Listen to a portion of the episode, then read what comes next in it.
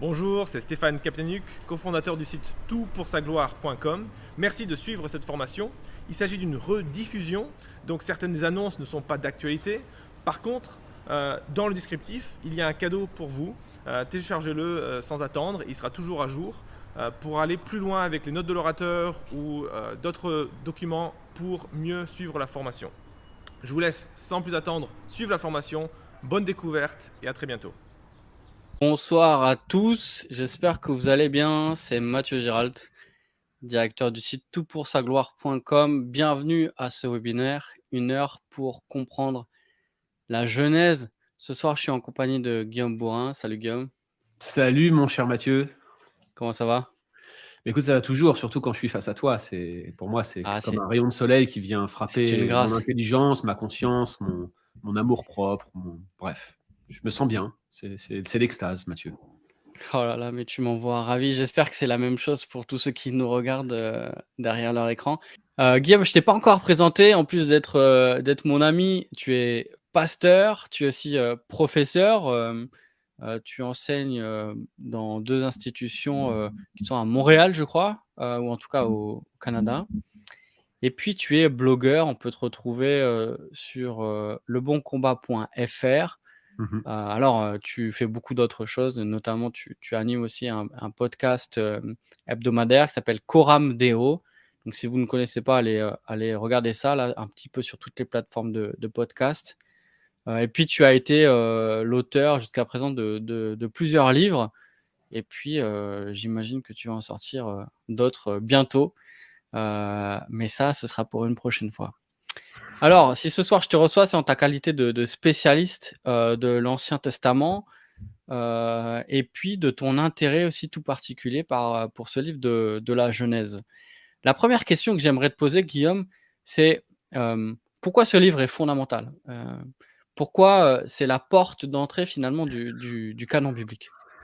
Bah, c'est la porte d'entrée du canon biblique parce qu'il se trouve euh, au début du canon biblique. Voilà, ça c'est fait. Bonne soirée, vous pouvez rentrer Merci. chez vous, je vous ai tout dit il, est au début du, il est au début du canon biblique. Non seulement il, débute ce canon, donc forcément, si vous devez commencer quelque part, vous allez commencer là. Je suppose que vous avez tous remarqué que beaucoup de gens qui découvrent la Bible pour la première fois, sauf si on leur dit de commencer par les évangiles parce qu'on leur dit que tout a toujours rapport avec Jésus, pour ne parodier personne que je connais, euh, vous allez euh, peut-être instinctivement, instantanément vous tourner vers le début, comme, vous le feriez pour n'importe quel livre, et vous commencez par la Genèse. D'autre part, tout commence ici parce que la Bible le dit d'elle-même. Le, titre de la Genèse en hébreu, c'est Bereshit. C'est en fait le premier mot de la Genèse, Bereshit, et ça signifie au commencement. Et donc l'idée, c'est de vous donner ce qu'on appelle en théologie la protologie, autrement dit, le commencement de toute chose, l'explication de toute chose. Et donc l'idée, c'est que bah, tout commence ici. Voilà une première bonne raison. Je pense que si vous voulez commencer quelque part, bah, la Bible commence par là. Ensuite, parce que dès les trois premiers chapitres, vous avez l'ensemble des grands thèmes euh, de la Bible qui vont être mentionnés. Alors, pas forcément dévoilés aussi clairement que vous l'auriez plus tard dans les Écritures, mais l'idée de la nécessité de la rédemption, par exemple, l'idée de la nécessité du sacrifice de Jésus est établie non seulement à cause du besoin d'avoir un rédempteur, à savoir le péché, comme disait Jonathan Edwards, hein, vous contribuez à rien à votre salut, ça c'est sûr, si vous contribuez à une chose, c'est le péché euh, que vous avez commis qui rend le salut nécessaire. Donc finalement, la nécessité de la rédemption commence avec le péché, la chute d'Adam, qui est décrite en Genèse chapitre 3. Vous avez donc ce, schéma type, hein, euh, création, chute, euh, rédemption, qui est un, paradigme, on va en reparler ce soir, mais qui se retrouve à hmm. différents points des Écritures. Et en fait, rien que dès les premiers chapitres de la Genèse, eh bien, ce schéma type, ce cycle, ce paradigme euh, se retrouve. Création, chute, rédemption, c'est là, dès le début. Et on va en parler un peu plus tard, euh, je pense, dans ce webinaire. Mais l'idée, elle est là, hein, c'est que, tout est déjà contenu dans les premiers chapitres. Et puis ensuite, parce que euh, certaines figures de la Genèse sont centrales pour la théologie de l'ensemble de la Bible. Ici, pas besoin de vous expliquer que Adam sert finalement de, socle sur lequel Christ va faire son œuvre. dans deux passages extrêmement théologiques du Nouveau Testament, Romains 5, 12, 1 Corinthiens 15, 21 et suivant, Christ est présenté comme le nouvel Adam, comme l'Adam qui a parfaitement accompli l'œuvre que l'ancien Adam n'avait pas réussi à accomplir. Et donc, euh, sur cette base-là, on comprend pourquoi il est important de, lier les deux pour, pour bien saisir à la fois l'image que l'apôtre Paul, en l'occurrence, établit dans le Nouveau Testament, mais également euh, pour bien comprendre la théologie de l'ensemble des Écritures. Ne serait-ce que des, je parle ici de grandes vérités et pas de détails, pas de, c'est mmh. pas pinailler sur des, sur, des, sur des points particuliers. Donc la figure d'Adam est importante. Je pourrais mentionner Abraham, le père des croyants, euh, l'exemple, le modèle de foi, euh, celui qui a, qui a marché avec Dieu comme dans l'inconnu et euh, que, qui est mis en exemple à plusieurs reprises par différents auteurs du Nouveau Testament, Paul, Jacques et d'autres. Donc vous voyez, on a dans la Genèse différentes figures qui sont mises en avant et qui sont clés pour la compréhension de la théologie de l'ensemble de la Bible. À cela, on pourrait ajouter euh, certaines questions controversées qui reviennent souvent, euh, l'origine du monde, euh, le rôle d'Adam dans la culpabilité de l'ensemble de l'humanité, des questions comme le complémentarisme, l'égalitarisme, sur lequel on avait eu l'occasion de faire un podcast dans le cadre de, ces webinaires ici sur mm. Surtout pour sa gloire. Elle s'appuie sur certains chapitres clés de la Genèse, notamment sur les chapitres de la création, et puis toutes les problématiques liées à l'éthique sexuelle et même aux questions de genre, euh, dysphorie et tout le reste, tous les questionnements qu'on se pose dans nos interactions avec les personnes euh, influentes de la communauté LGBTQ+, euh, tout cela, en fait, trouve sa source dans les récits de la Genèse. Ça fonde notre vision du monde, notre compréhension du monde, notre théologie. Donc la Genèse est particulièrement importante pour cela. Et puis enfin, avec tout ce que je viens de dire, ça tombe sous le sens, n'est-ce pas? C'est que l'ensemble du canon biblique s'appuie sur la Genèse et je pourrais vous citer plein d'exemples, mais le plus évident à mes yeux, c'est de voir comment les dernières pages de la Bible récapitulent les premières pages euh, de la Bible. Regardez par exemple l'Apocalypse 22, euh, qui fait mention des, arbres de vie le long du fleuve et au milieu de la place de la ville. C'est une récapitulation de thèmes clés, le fleuve, les arbres, euh, qui se trouvent en Genèse 2, le thème du jardin, le terme de la perfection avant la chute. Donc on a une idée ici d'une récapitulation des choses premières euh, ça porte différents noms en allemand, en anglais, je vais vous les épargner, mais c'est très commenté par les spécialistes. Et donc l'idée, c'est que finalement, c'est très difficile de comprendre les choses dernières si on n'a pas compris les choses premières. Et si finalement, on n'est pas capable de comprendre ces deux extrémités-là, ça va être compliqué de comprendre ce qu'il y a au milieu, mon cher Mathieu. Ouais, c'est ça. Hein. Souvent, euh, euh, je remarque qu'on a l'impression que le, plan de la rédemption est un petit peu réduit euh, à la mmh. séquence péché-rédemption. Or, il me semble que sans, euh, sans la question de la création, on ne comprend même pas le, but de la rédemption qui, poursuit le but de la, de la Genèse euh, et de la création de l'homme. On le verra tout à l'heure, de, de, remplir la terre d'un peuple d'adorateurs qui prépare la venue du roi. Et donc, en fait, la, la, rédemption vient rendre possible ce que la chute a, hum, euh, le plan que la chute a, affecté, mais on en reparlera tout à l'heure. Excellent, merci beaucoup euh, Guillaume. On, voit l'importance de, la Genèse et ça nous donne encore plus envie de, nous y plonger. Une question maintenant que je pose à euh, tous ceux que je reçois ici, parce qu'ils l'ont étudié, et finalement c'est une question qu'on doit se poser, nous en tant que lecteurs. Peut-être c'est une question que certains ce soir ne se sont jamais posées sur un livre biblique. C'est une question qui est à la fois simple à formuler, difficile à répondre.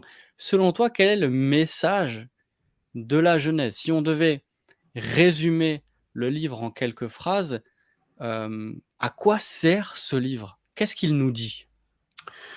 Il y a plusieurs éléments qui sont tellement fondamentaux que c'est dur finalement de les résumer ne serait-ce qu'en une phrase. Tu vois, si je mmh. devais faire ce qu'on appelle parfois la proposition centrale du texte, là, si je devais la, la résumer, ça serait compliqué de le faire en une seule affirmation. J'ai quand même mmh. essayé de faire l'exercice euh, pour euh, ce soir, pour ce webinaire. Moi, j'ai noté trois phrases. Voilà, et je pense que ça résume à peu près l'essentiel du cœur du message de la Genèse. Déjà, Dieu est le Créateur tout-puissant. Il est digne euh, d'adoration. Et ça, c'est le fondement. Ça commence par là. Dieu créateur, c'est Genèse 1. C'est mmh. impossible d'esquiver cette réalité quand on commente le livre de la Genèse. La deuxième phrase que je voudrais noter, qui est en fait un corollaire euh, de la première affirmation sur le Dieu créateur, c'est que Dieu est au contrôle de l'histoire. Et ça, ça a son importance parce que finalement, la Bible est un rapport inspiré de Dieu sur l'histoire que Dieu écrit. Donc Dieu est auteur d'un livre, l'auteur avec un grand A, hein, c'est le principe de l'inspiration, mais c'est l'auteur d'un livre qui porte sur une histoire qu'il écrit lui-même. Donc Dieu est finalement doublement écrivain, il est au contrôle de l'histoire, et donc la conséquence, c'est qu'on doit le craindre.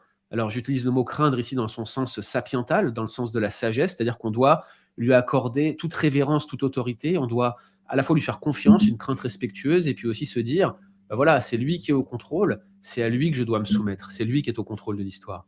Et puis, euh, la troisième chose qui est très importante et qui transcende l'ensemble du livre, parce que finalement, c'est ça le but du livre de la Genèse, c'est un livre qui s'adresse à l'humanité.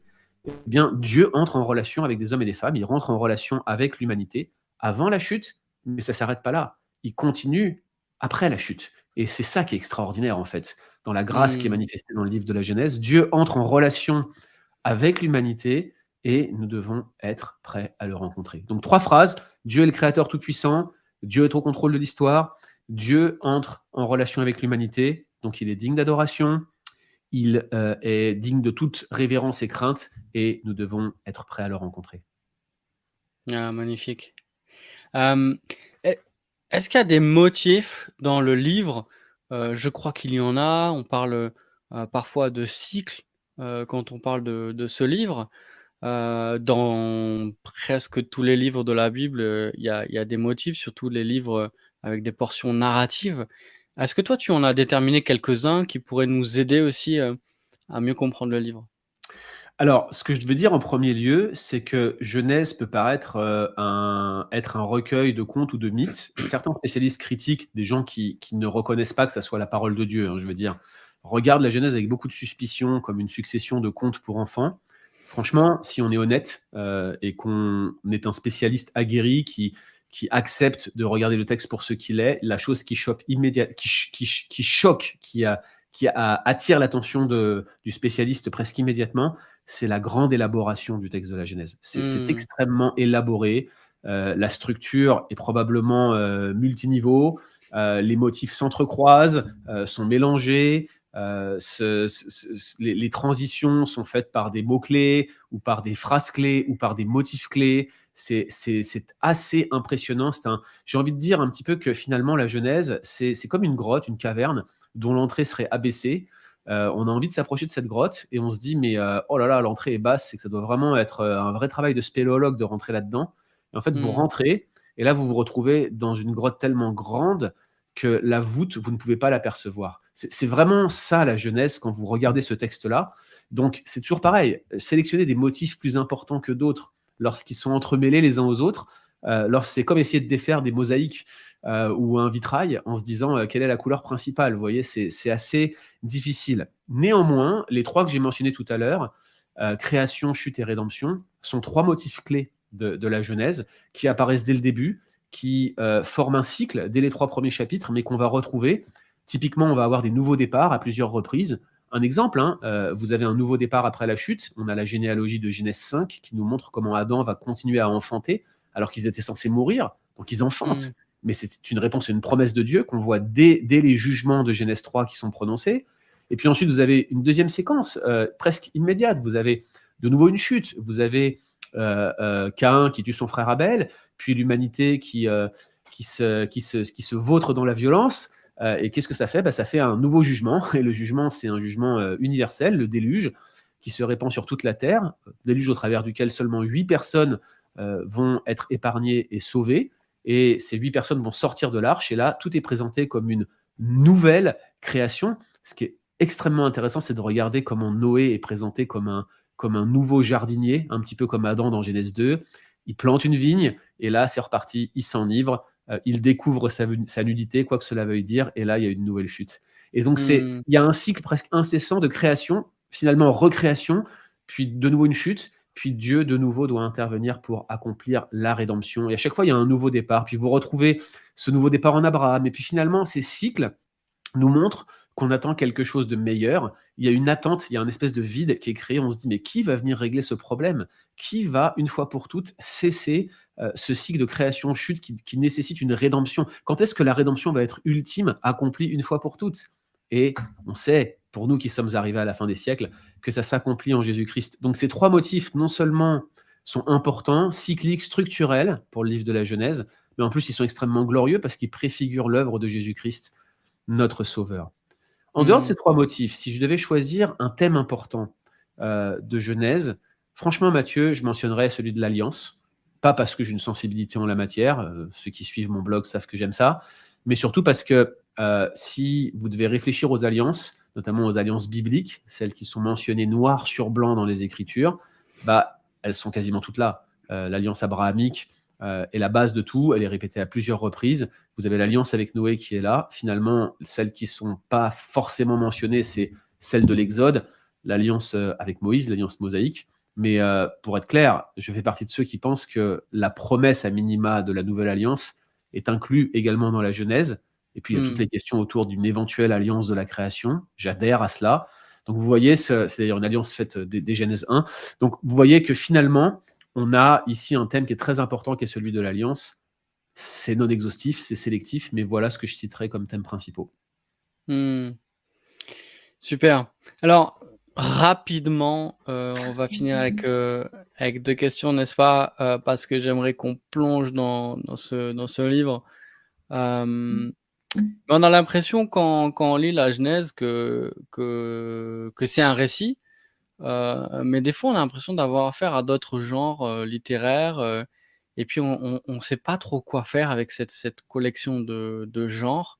Est-ce qu'il y a un, seul genre qui pourrait unifier la Genèse comment, comment aborder un petit peu ce livre alors, il y a une multitude de genres, mais ça, ça va être le problème de tous les textes de l'Ancien Testament. Euh, pour la plupart d'entre eux, ils vont collectionner différents types de textes. Par exemple, dans la Genèse, vous avez euh, ce qu'on appelle des cosmogonies, une cosmogonie, c'est-à-dire un récit des origines. Bon, le genre en lui-même euh, est débattu. Je ne sais pas si on peut vraiment utiliser cette appellation-là, mais en tout cas, il y a un récit de la création, on peut dire cela comme ça. Il y a des généalogies. Alors là, c'est vraiment un, thème, un motif, enfin un genre littéraire super important de la Genèse.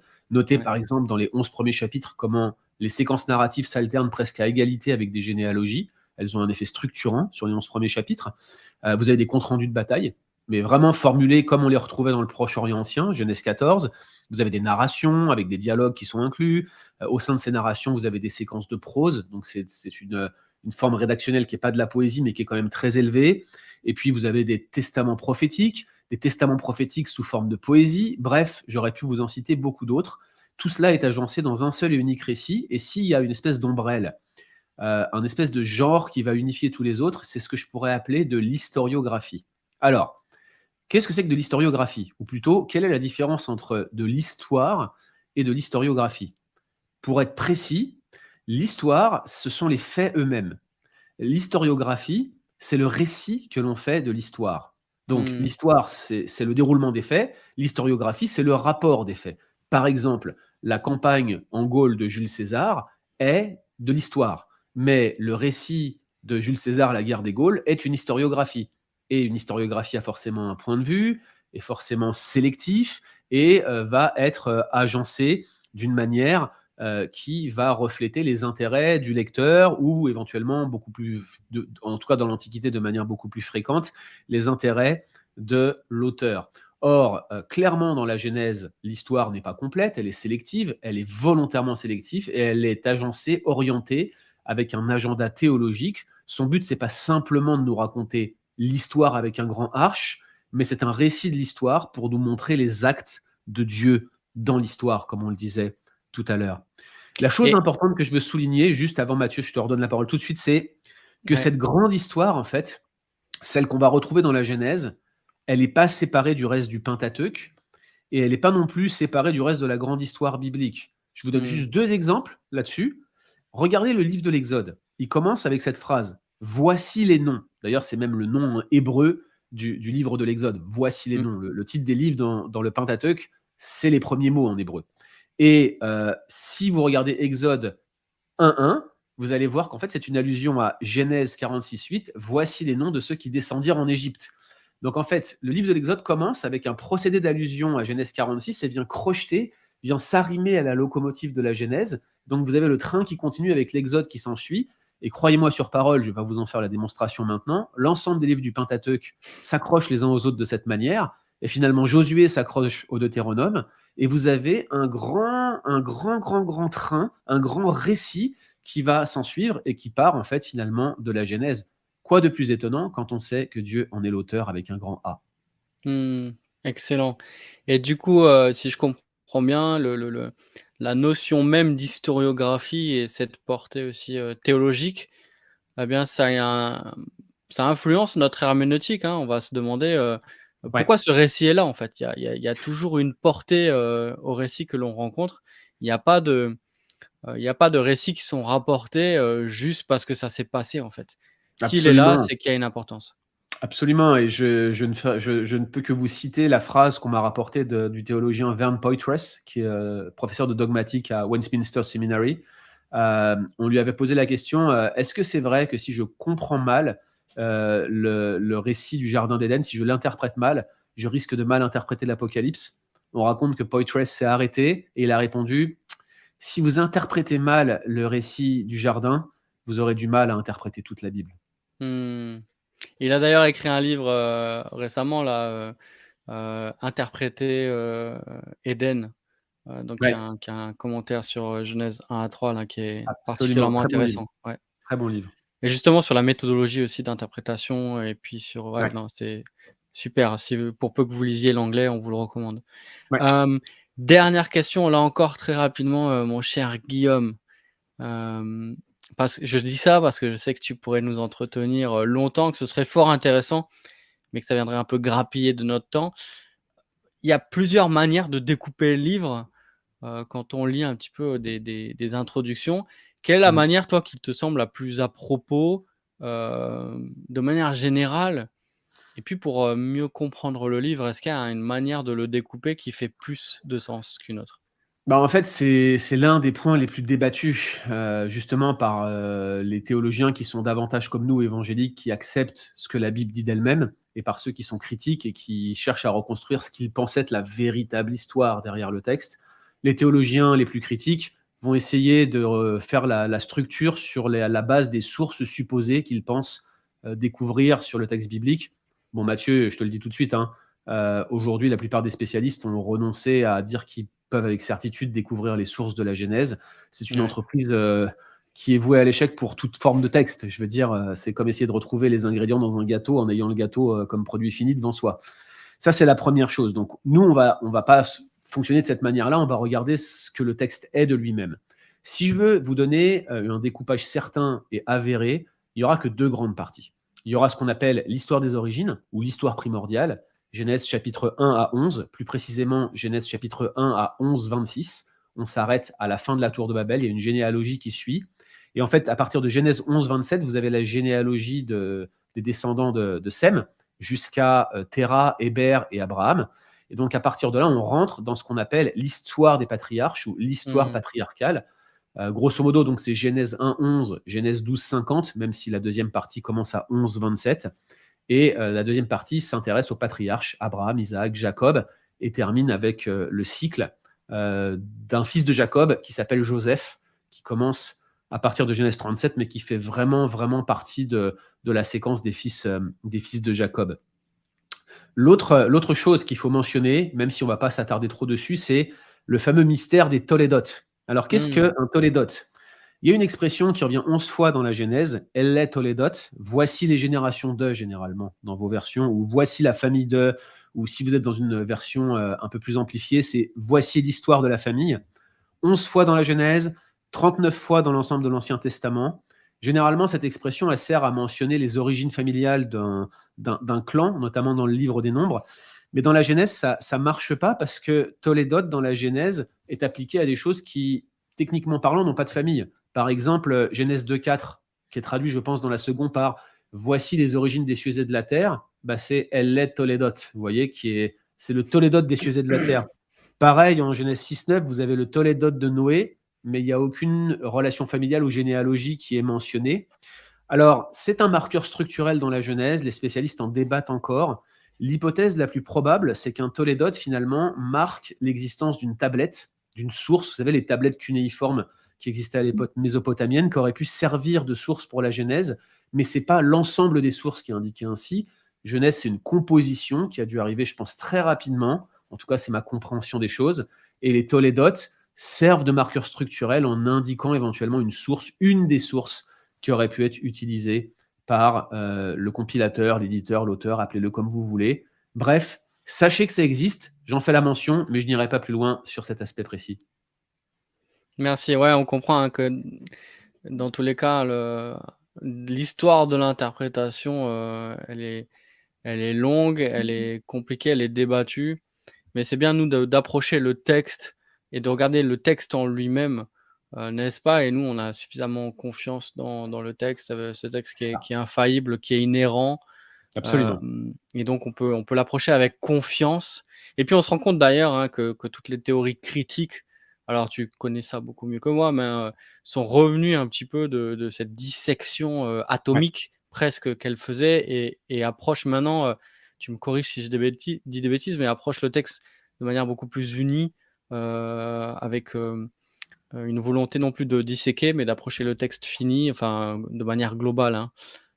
Oui, c'est vrai, Mathieu, tu, as raison de le dire, mais je pense que c'est plutôt un, un, aveu de faiblesse ou un aveu d'impuissance. Mmh. Ils sont, ils sont pas capables de retrouver les sources potentielles, mais pour autant, ils continuent à accepter ces, ces paradigmes du passé comme une espèce de doxa, comme une espèce de, fait établi, alors que ça ne l'est pas du tout.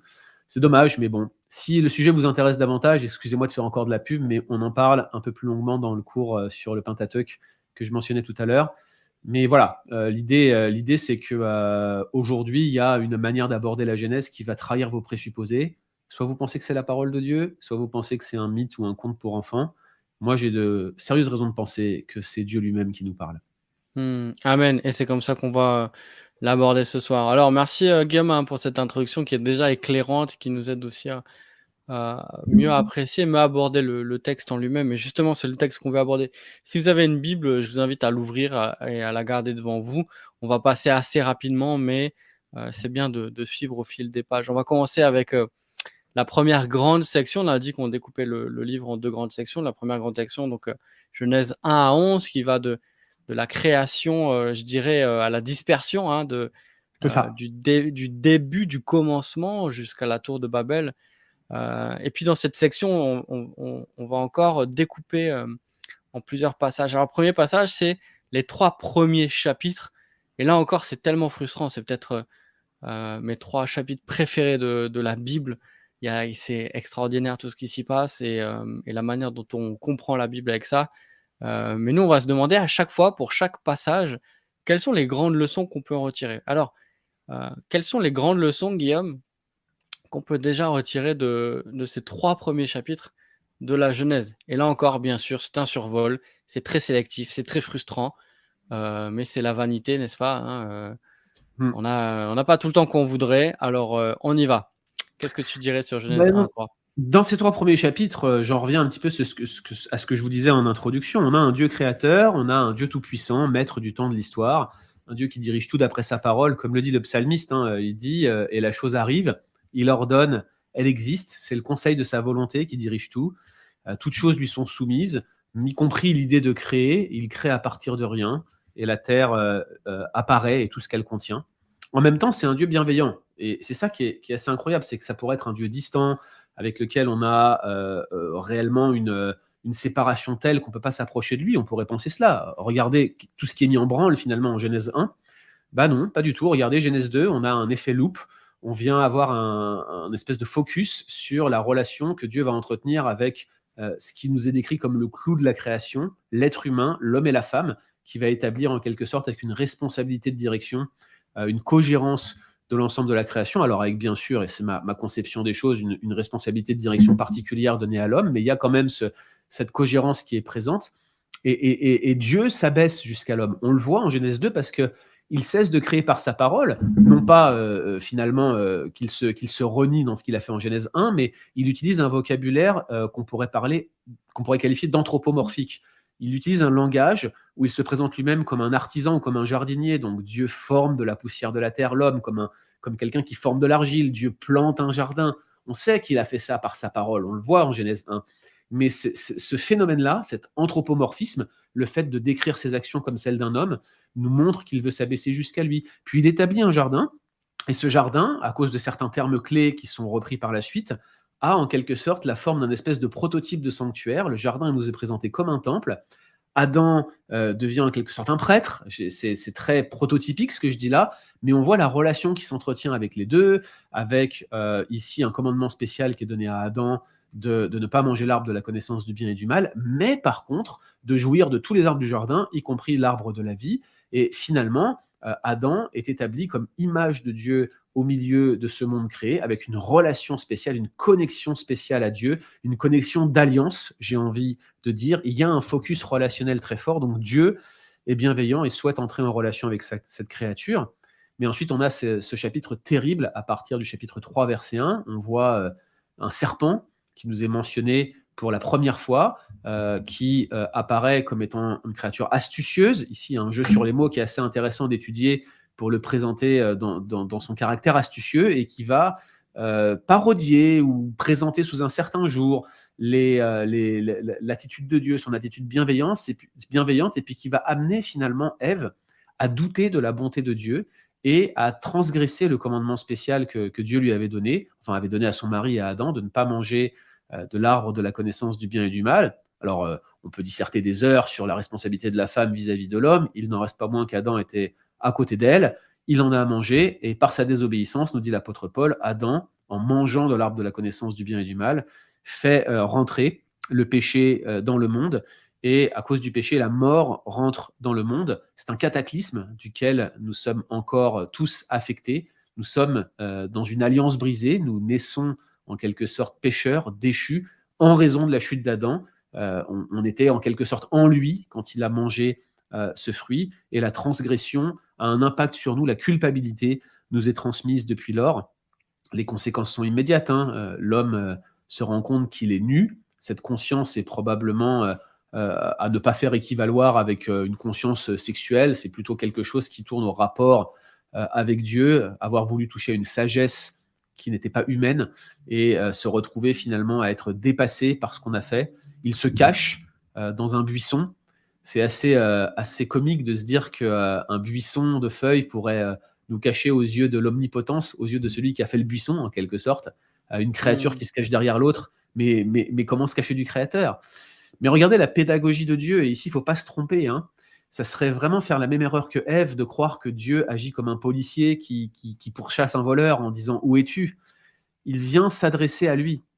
Dans les Écritures, quand Dieu juge quelqu'un, la parole n'est plus là.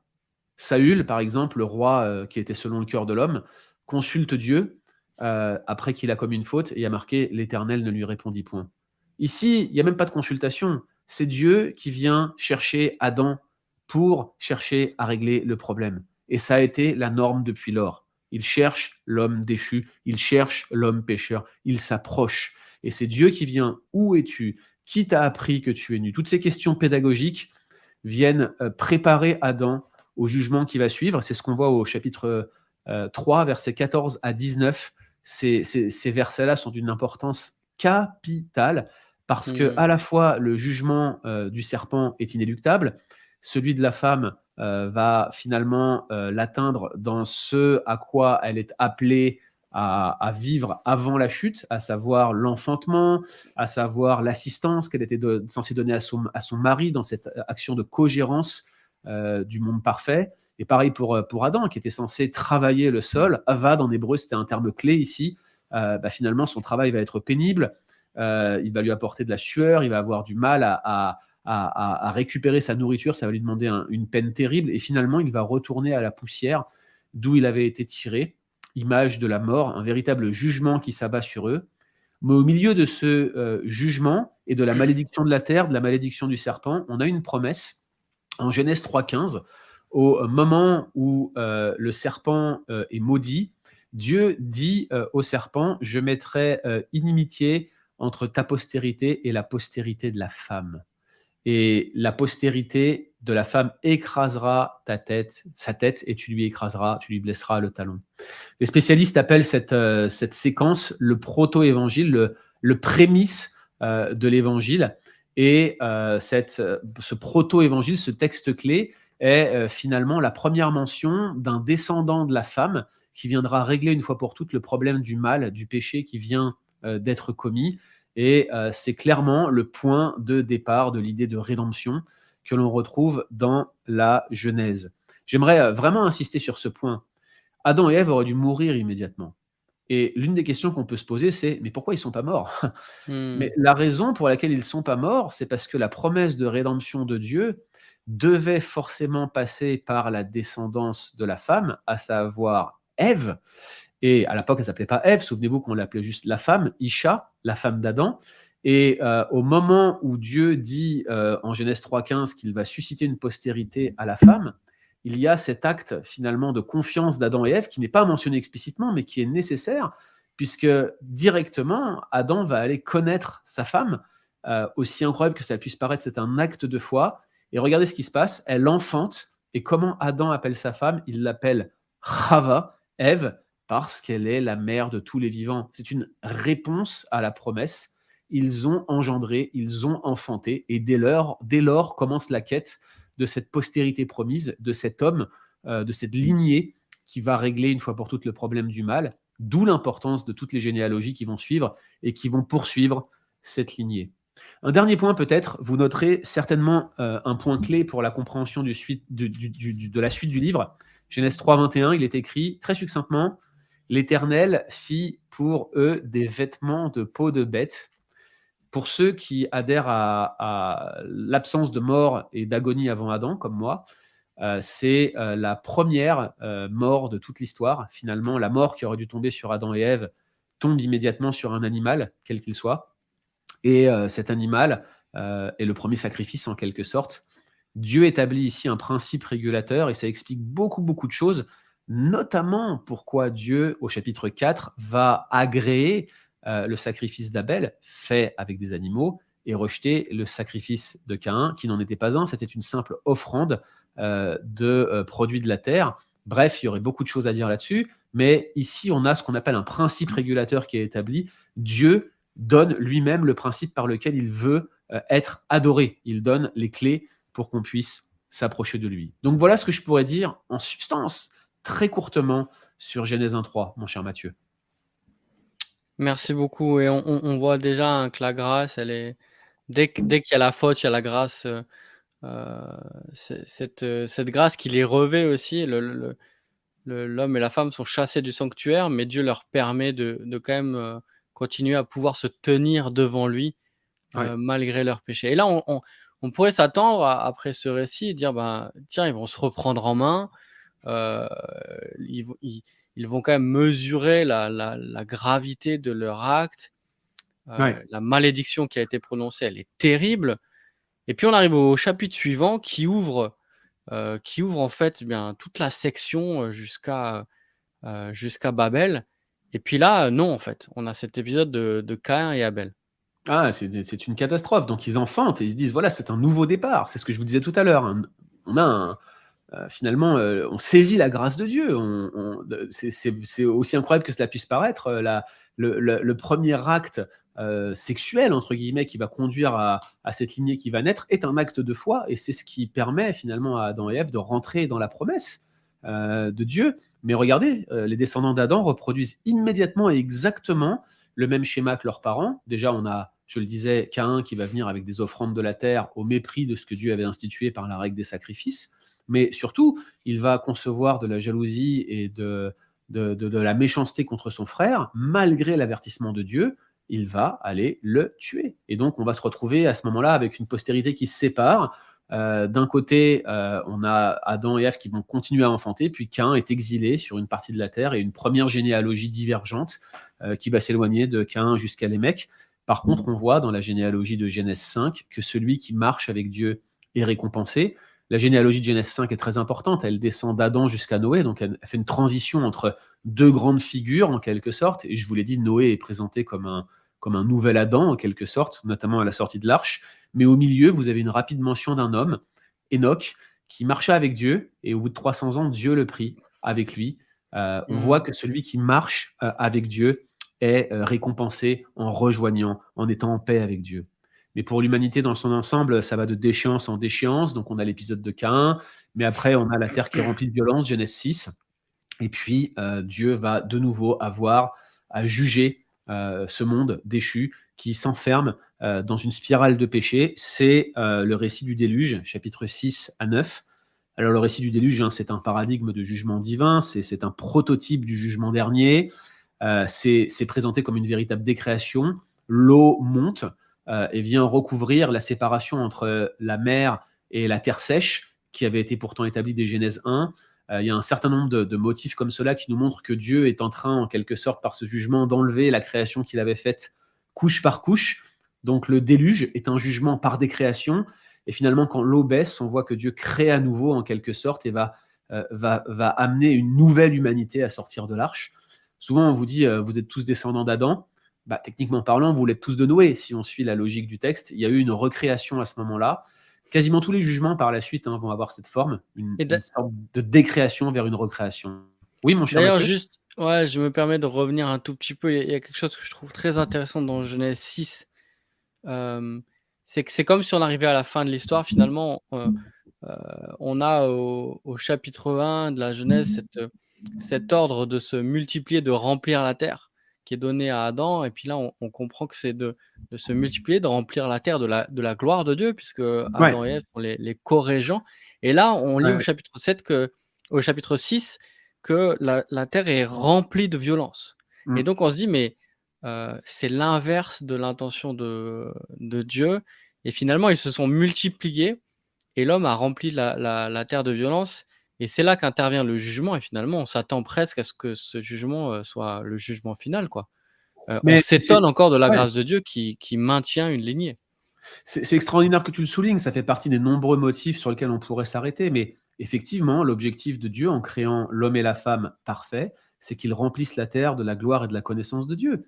Mais euh, ce que fait l'humanité depuis la chute, c'est de remplir la terre de vices, de méchanceté, de péché et d'immondices.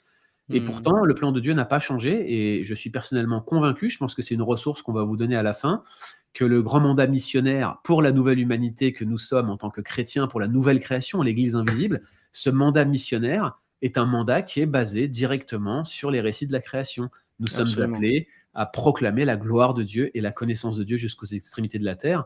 Nous nous changeons, nous, nous sommes affectés par le péché, mais Dieu ne change pas son plan. Et il y a cette, cette grande histoire qui continue et Dieu l'amènera à terme, croyez-moi. Et on a encore une fois, donc on arrive à, on arrive, euh, euh, l'eau descend. C'est aussi intéressant, un motif qui revient. Euh, on a l'arche qui est en haut d'une montagne. Encore une fois, on a, on a ce jardin dans Genèse 1 et 2 qui est en haut d'une montagne avec ses, fleuves.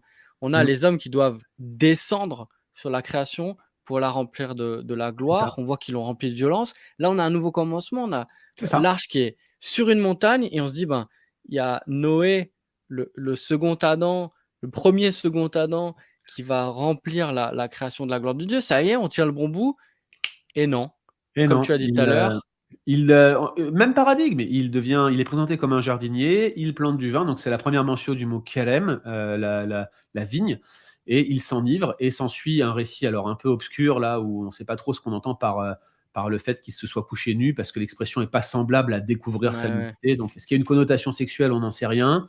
Et puis bah, la malédiction continue. L'un des descendants de ses fils va être maudit euh, dans ces circonstances euh, terribles. C'est Canaan qui va être maudit, ce qui préfigure d'ailleurs la malédiction de Canaan dans la suite du Pentateuque. Alors là encore, il y aurait beaucoup de choses à dire. J'ai un podcast qui circule, écoutez-le. Mais, l'idée ici, c'est que on recommence. Et la dispersion, pourtant, euh, continue. Genèse 10, vous avez la table des nations. Euh, probablement pas chronologique d'ailleurs, hein, Genèse 10 et 11. Faites attention, l'arrangement est, globalement chronologique, mais pas strictement chronologique. Je vous le redis, l'auteur a un focus théologique particulier. Ce qui l'intéresse, c'est davantage cela que la chronologie, mais il y a un sens général de chronologie. Genèse 10, vous avez la dispersion des nations qui est mentionnée, et puis le, les différents peuples euh, sur les différentes régions de la Terre, mais la dispersion elle-même, elle est, elle est racontée en Genèse 11. C'est l'épisode euh, de la tour de Babel, dans laquelle l'humanité déchue cherche à ressembler à Dieu, cherche à s'élever jusqu'à lui, cherche à se faire un nom, pour reprendre l'expression qui est utilisée ici, et Dieu euh, va confondre leur langue et les disperser sur la face de la terre. C'est ce que donne le récit de Babel, et c'est la dernière finalement description de l'humanité qui cherche à se rassembler pour lutter avec Dieu, avant finalement qu'il soit dispersé et qu'on s'intéresse de manière un peu plus euh, localisée et focale à l'histoire d'Abraham l'Hébreu. Excellent. Et là, on arrive à une transition, euh, Genèse 12. Et là encore, on a une impression de nouveau commencement. Alors, on arrive même à un petit, un petit shift dans le livre, puisque on va s'intéresser à, à une personne en particulier, et puis à partir de là, à, sa famille. Et mmh. puis encore une fois, euh, un motif euh, qui résonne particulièrement, euh, on a cette promesse qui est donnée à Abraham, qu'il va aussi, lui, par sa descendance, remplir la terre parce qu'il sera le père d'une nombreuse nation, de nombreuses nations. Alors, comment Abraham s'inscrit à la fois dans ce qui précède et, ouvre le reste du livre? Alors, Abraham s'inscrit dans, dans, ce qu'il précède déjà sur le plan de la lignée, comme tu le soulignes. Je vous l'ai dit, les généalogies sont extrêmement importantes dans l'ensemble du canon biblique, mais d'autant plus en Genèse 1.11, où globalement, vous avez plus de généalogies que de narration. Mmh. Vous avez un effet structurant des généalogies qui s'intercalent. Clairement, on poursuit quelque chose. Et qu'est-ce qu'on poursuit? Bah, la promesse de Genèse 3.15. Elle est euh, fuyante en quelque sorte. À chaque fois, on croit l'atteindre parce qu'on a un nouveau départ. Eh ben non, ça marche pas. À chaque fois, on a un homme aussi pécheur que les autres. C'est ballot. Donc il y a quelque chose qui doit venir. Comment savoir? Bah, Il faut poursuivre la postérité. Et c'est la fonction de ces généalogies. Et la postérité continue, euh, s'enchaîne, euh, arrive jusqu'à Abraham. Donc ne vous étonnez pas quand vous commencez certains évangiles comme Matthieu avec une longue, longue, longue généalogie. Ne vous étonnez pas si les neuf premiers chapitres des chroniques commencent avec une récapitulation généalogique depuis Adam. C'est l'objectif, trouver mm. cette fameuse lignée. Et donc, ça va passer par Abraham. Et d'emblée, dans le récit d'Abraham, dès son appel, en fait, on a des promesses, un ensemble de promesses qui vont être données.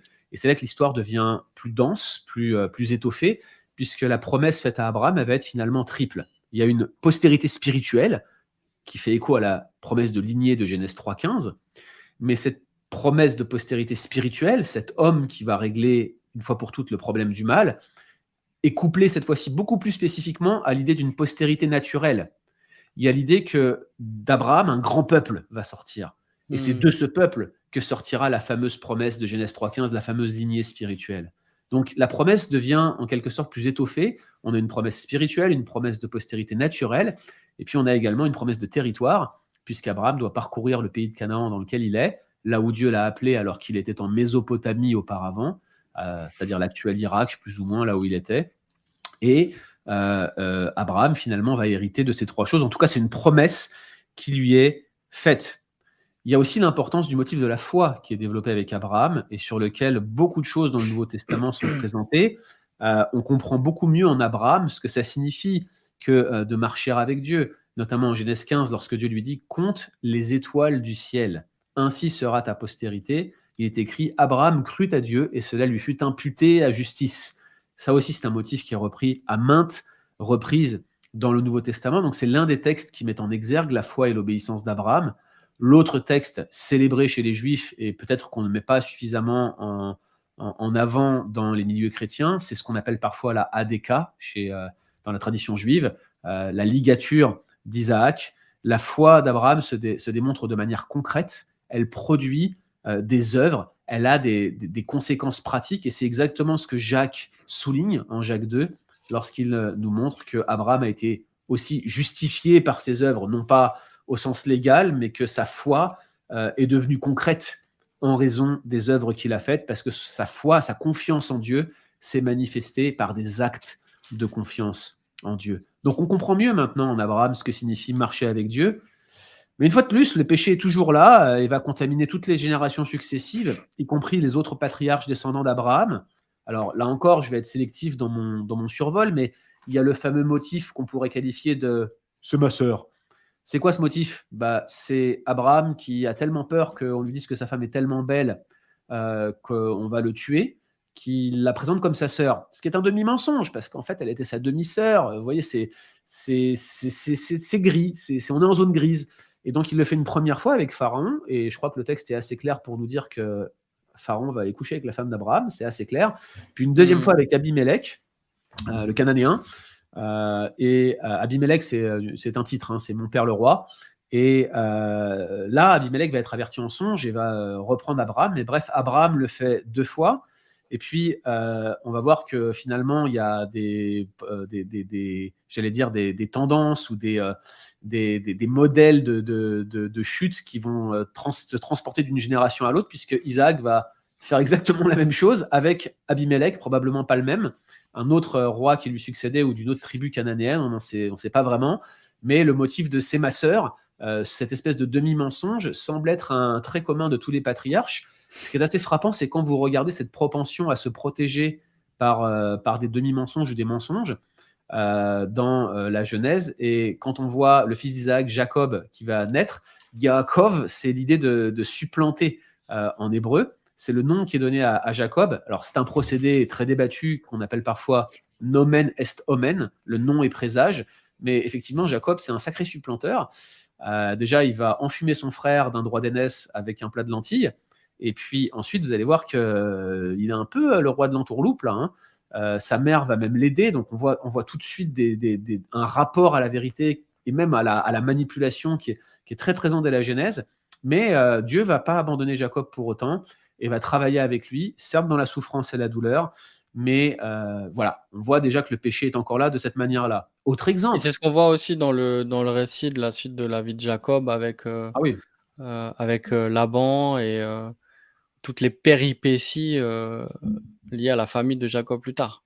Ah bah c'est clairement le supplanteur supplanté. Hein. Le récit de Jacob, c'est c'est vraiment l'ironie divine, mais aussi comment Dieu le fait passer par son école et ne l'abandonne pas. C'est tellement encourageant de voir comment Dieu continue à travailler avec Jacob. On pourrait aussi parler de la toute première GPA de l'histoire, j'exagère à peine, euh, avec euh, euh, Abraham qui tente de, forcer la promesse. Vous savez qu'Abraham a reçu une promesse de postérité, mais il voit qu'il est vieux, que sa femme n'enfante pas, et il se dit bon, Dieu, il a dit ça, mais écoute, je suis vieux, quoi. Donc, bah, viens, en discutant avec sa femme, viens, on va essayer de régler le problème par nous-mêmes. Qu'est-ce qu'il fait? Bah, Il va avec la servante de sa femme, il va coucher avec elle, avoir un fils qui s'appelle euh, Ismaël, ça c'est Genèse 16. Euh, j'ai parlé de Jacob, du trompeur trompé. J'aurais pu vous parler des histoires effroyables de la famille de Jacob, de tentatives de meurtre, euh, réduction en esclavage, sexualité désordonnée, relations incestueuses, Ruben qui monte sur la couche de son père, etc., etc., etc. Et Dieu continue, selon le même paradigme, à donner des avertissements, à montrer qu'il va juger le péché, qu'il ne peut pas tenir le coupable pour innocent, qu'il fait grâce, mais que son jugement s'abat tôt ou tard. On voit notamment le, récit de la destruction de Sodome et Gomorre, qui lui aussi, euh, en Genèse 19, fonctionne comme un paradigme de jugement. C'est une véritable destruction par le feu, un thème qui va revenir à plusieurs reprises dans euh, les Écritures. Et au passage, le récit de Sodome et Gomorre anticipe la destruction des Cananéens. Et on pourrait citer euh, d'autres exemples où quand Israël commence à ressembler aux Cananéens, à, imiter leurs pratiques, la menace qui est faite est très semblable à celle de Sodome et de Gomorre. D'ailleurs, fait très intéressant, en juge 19, euh, quand les Benjamites se mettent à se comporter comme les Cananéens qu'ils auraient dû, qu'ils auraient dû exterminer de leur région, eh bien, le jugement est quasi identique. Un certain nombre de termes et, de séquences narratives semblent faire écho au récit de Genèse 19 de Sodome et Gomorre. Une fois de plus, la Genèse est un socle sur lequel mmh. s'appuie le reste euh, des Écritures. Et en fait, la conclusion finalement du livre de la Genèse, quand on en arrive à la fin de la, de la séquence notamment des fils de Jacob, avec Joseph qui est vendu par ses frères euh, pour aller en Égypte et puis qui, finalement se retrouve être, être, un vecteur de grâce, on se dit en terminant le livre, waouh, franchement, c'était euh, c'était gratiné dans cette famille. Mais la question que l'on peut poser en terminant l'ouvrage de la Genèse, c'est qui peut empêcher Dieu de faire du bien aux siens? Le tournant du récit de Joseph, là, il se trouve au, chapitre 46, je crois, lorsque euh, les frères de Joseph euh, s'approchent euh, de lui et qu'ils ne, ne, savent pas qu'ils ont affaire à Joseph. Ils l'ont vendu comme esclave en Genèse 37, alors que Joseph était retenu en esclavage. Il se, il se retrouve à être euh, jeté en prison parce qu'il est accusé faussement par la femme d'un homme euh, qui s'appelle Potiphar. Et puis, une fois en prison, il gagne la faveur du, du, du, président, du directeur de la prison. Et à la faveur d'un songe de Pharaon, il est extrait de la prison. Je vous fais une histoire courte ici. Et finalement, il va prophétiser une famine qui va avoir lieu en Égypte, alors qu'il a été vendu par ses frères. Et Pharaon, étant impressionné euh, que Dieu lui révèle des vérités comme celle-ci, va le mettre à la deuxième place de son royaume et va lui donner la charge d'organiser pendant sept années d'abondance euh, la préparation à cette famine en quelque sorte. De telle sorte que quand la famine survient sept ans après, sur la révélation de Dieu, eh bien finalement l'Égypte est prête. Et les autres fils de Jacob, les frères de Joseph, vont être obligés de descendre, comme le reste de la terre habitée à cette époque-là, vers euh, le pharaon, vers l'Égypte, pour obtenir du grain et de la subsistance. Et ils vont tomber nez à nez avec leurs frères. Et là, vous avez euh, Joseph qui avait fait des songes à leur sujet. Et ces songes avaient énervé ses frères, les avaient irrités. Joseph va les voir et le tournant de l'histoire est ici. Lorsqu'il est écrit noir sur blanc, Joseph se souvint des songes qu'il avait fait à leur sujet. C'était des songes dans lesquels ils se prosternaient devant lui. Et c'est exactement ce qui se passe. Hmm. Et à la fin de l'ouvrage, alors que Joseph a servi d'une grande, à une grande délivrance pour un peuple pécheur, désordonné, euh, malfaisant, je pense que le mot n'est pas, n'est pas exagéré ici, on voit les frères de Joseph, ceux qui avaient médité de le tuer, qui l'ont finalement vendu en esclavage, et qui voient leur vieux père mourir. Ils se disent, ça y est, maintenant papa est mort, notre frère va se venger de toute la galère qu'on lui a fait, 17 euh, ans en Égypte, 13 ans en prison, c'est sûr qu'il va nous mettre en pièces. Alors ils s'approchent de lui et ils lui disent, ton, ton, vieux père avant de mourir a dit, pardonne le péché de tes frères. Quelle est la réaction de Joseph? Il pleure. Hmm. Il leur dit, suis-je à la place de Dieu? Vous aviez planifié, vous aviez pensé de me faire du mal, mais Dieu a planifié tout cela en bien, pour vous faire du bien, pour sauver une grande multitude. Dieu, le maître de l'histoire, a résolu de sauver des pauvres types comme vous au travers de vos propres péchés. C'est un truc de malade quand on considère que toute la Genèse va dans cette direction. Dieu fait grâce à des personnes qui en sont indignes. Et les amis, vous qui suivez ce webinaire ce soir, je ne sais pas où vous en êtes dans votre relation avec Dieu, mais peut-être vous vous dites vous êtes sale, vous êtes pécheur, vous êtes indigne de la grâce de Dieu. Eh les gars, c'est une bonne nouvelle. Parce que justement, la grâce de Dieu, c'est pour des gens qui en sont indignes. La Genèse en témoigne et l'ensemble des Écritures aussi. Pas vrai, Matt? Magnifique. Et là, on a, euh, je trouve un très bel exemple avec Joseph de la manière dont tu as aussi décrit le livre. Finalement, j'avais envie de mettre sous les trois phrases que tu as, que tu as proposé comme euh, résumé le terme de providence. Euh, cette idée que eh bien, Dieu conduit toute chose vers l'accomplissement de, de ses plans, que Dieu fait coopérer toute chose y compris les actions des hommes, y compris leurs actions mauvaises, pour accomplir ses, desseins. Et à l'intérieur de cela, cette bonté paternelle toute particulière pour les hommes avec qui il a fait alliance. Et dans cette histoire de, Joseph, je trouve qu'on a une peut-être la démonstration la plus belle et la plus forte avant celle de la croix, de, la vie, de, la mort, de la résurrection de, notre Seigneur Jésus-Christ. ce visage de la providence euh, d'un Dieu qui a créé l'homme, euh, qui a fait alliance avec lui et qui, le conduit malgré son péché toujours plus proche de lui euh, dans sa grâce. Ouais. je trouve que c'est un, bon résumé du livre de la Genèse. Merci Guillaume pour ce, pour ce survol. J'ai apprécié le, le, soin que tu as pris de, détailler l'un ou l'autre épisode et en même temps le fil rouge là que tu nous as aidé à, à suivre. Alors euh, encore merci beaucoup. Euh, c'est quand même sélectif, hein, on peut le dire. Hein. C'était quand même très sélectif ce que j'ai fait là. Hein. Absolument. Dans ce livre de la Genèse, il y a beaucoup de questions qui sont importantes, euh, certaines qui sont difficiles. Est-ce que toi, tu, estimes qu'il y a certaines questions qui sont importantes, sur lesquelles il est important de se forger un avis? D'arriver à une détermination et qui peut qui peut-être sera l'objet, seront l'objet ces questions d'investigation un peu plus poussées de la part de nos auditeurs. Euh, qu'est-ce qu'on doit vraiment se demander avec honnêteté, prendre le temps de répondre devant ce texte?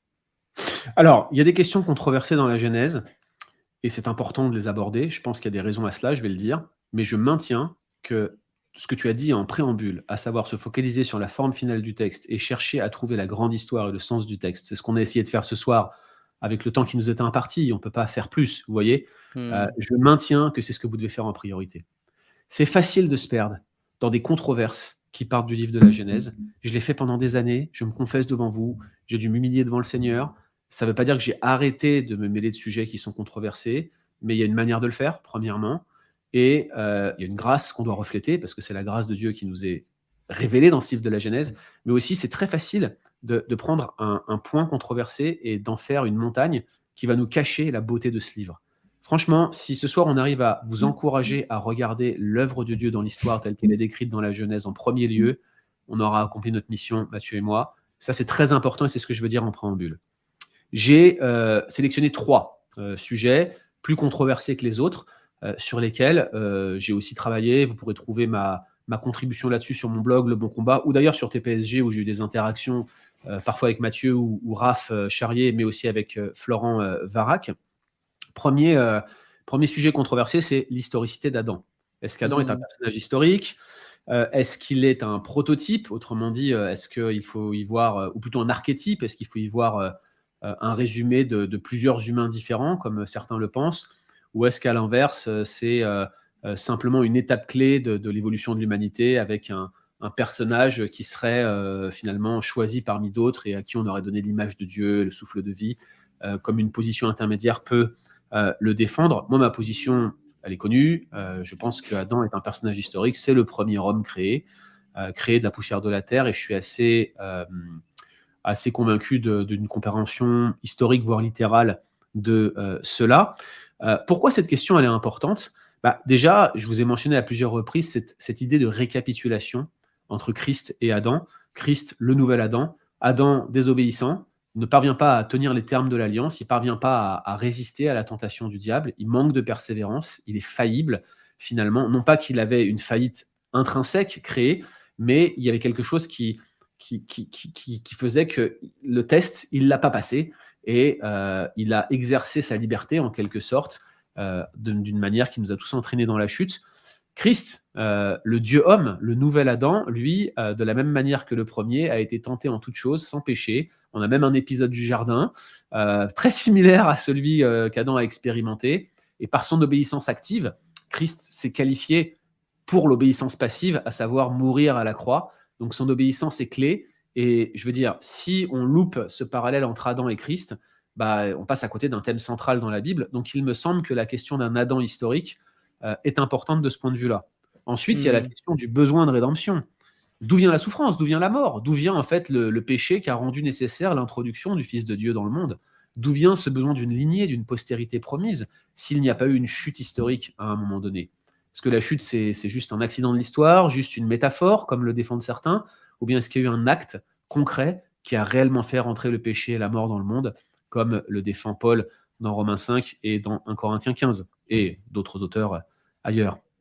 Et puis, bien sûr, la, question de l'historicité d'Adam, euh, elle, est, connectée à des, à des questions éthiques modernes, euh, typiquement la question du féminisme. Alors, je ne vais pas revenir sur euh, le débat complémentarisme-égalitarisme, on avait fait un, webinaire dessus, mais les questions liées à l'identité sexuelle, au genre, les questions sur l'importance de la vie, toutes les questions connectées à l'euthanasie, à la fin de vie, à l'existence difficile ou même à l'avortement d'une certaine manière vont avoir un point de connexion à un moment ou à un autre sur euh, la vie telle que créée par Dieu et donc d'une manière ou d'une autre à l'idée d'un Adam historique. Donc ça c'est la mmh. première controverse que, que je peux euh, souligner sur laquelle ça peut être bien de se faire une idée.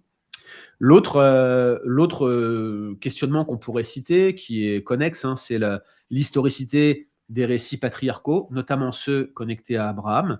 Alors, généralement, chez les évangéliques, on a moins de problèmes avec ça, mais il faut savoir que beaucoup de penseurs modernes, si vous lisez de la littérature non évangélique, euh, si euh, vous regardez de la littérature protestante, par exemple, vont euh, contester la majeure partie de l'histoire telle que décrite dans le Pentateuque. Donc, Abraham, il se fait couper la tête très rapidement.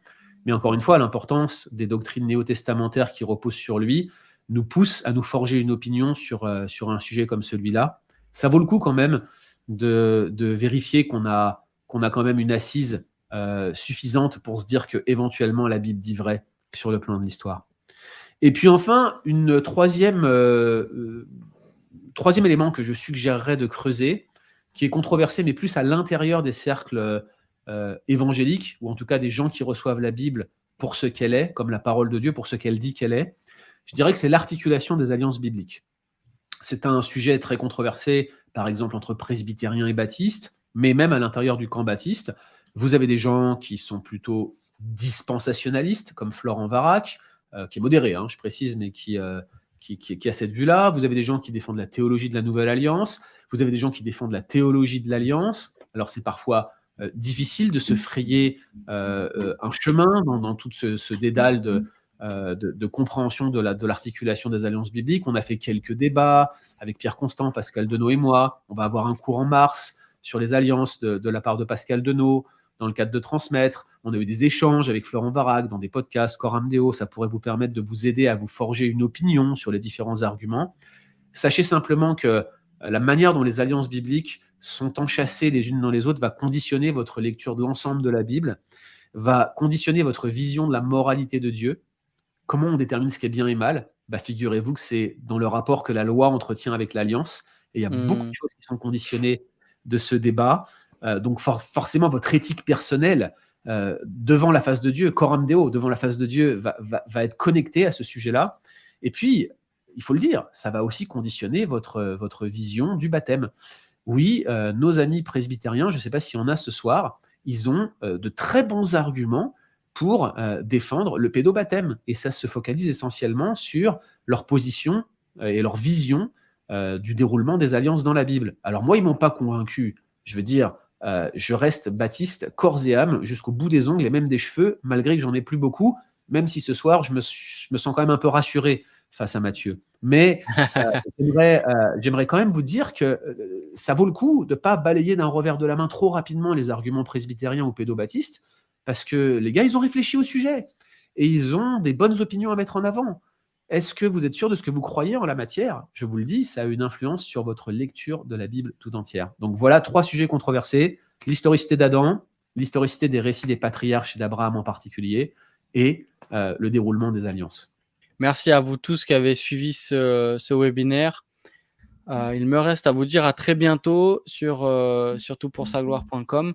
Vous souhaitez une très bonne soirée et puis priez que euh, Dieu, au travers de, cette soirée, au travers de sa parole, vous fortifie, vous encourage, vous renouvelle et vous assure de, de sa grâce.